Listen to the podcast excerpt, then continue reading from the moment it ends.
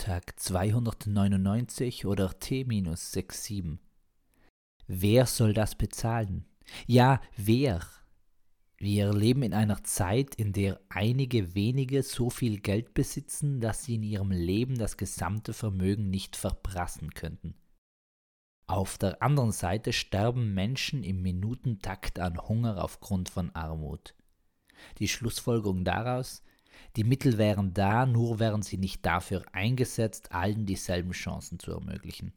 Und ja, bitte, hämmert jetzt auf mich ein, dass ich in meiner privilegierten Blase leicht darüber schreiben habe, weil mir selbst so gar nichts fehlt und ich mir das Fehlen von Lebensnotwendigkeiten gar nicht vorstellen kann und dass es anderen genau deshalb an dem Mindesten mangelt, weil ich damit nicht zufrieden wäre.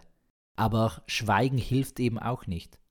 Nein, da muss ich sogar dem großen Guru unserer Zeit, dem Poeten der Postmoderne, dem Brain of Today widersprechen, dem One and Only Norbert Rier, wenn er singt, Reden ist Silber, Schweigen ist Gold.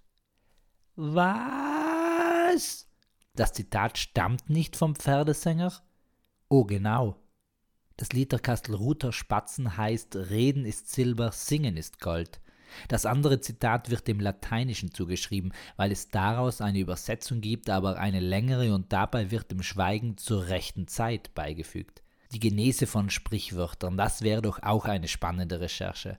Es würde niemand klug daraus werden, aber vielleicht würden einige Lebenseinstellungen einen anderen Blick erhalten.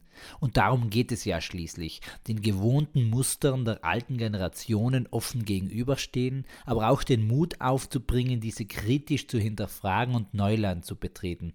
Nur sollte die alte Generation dies unterstützen.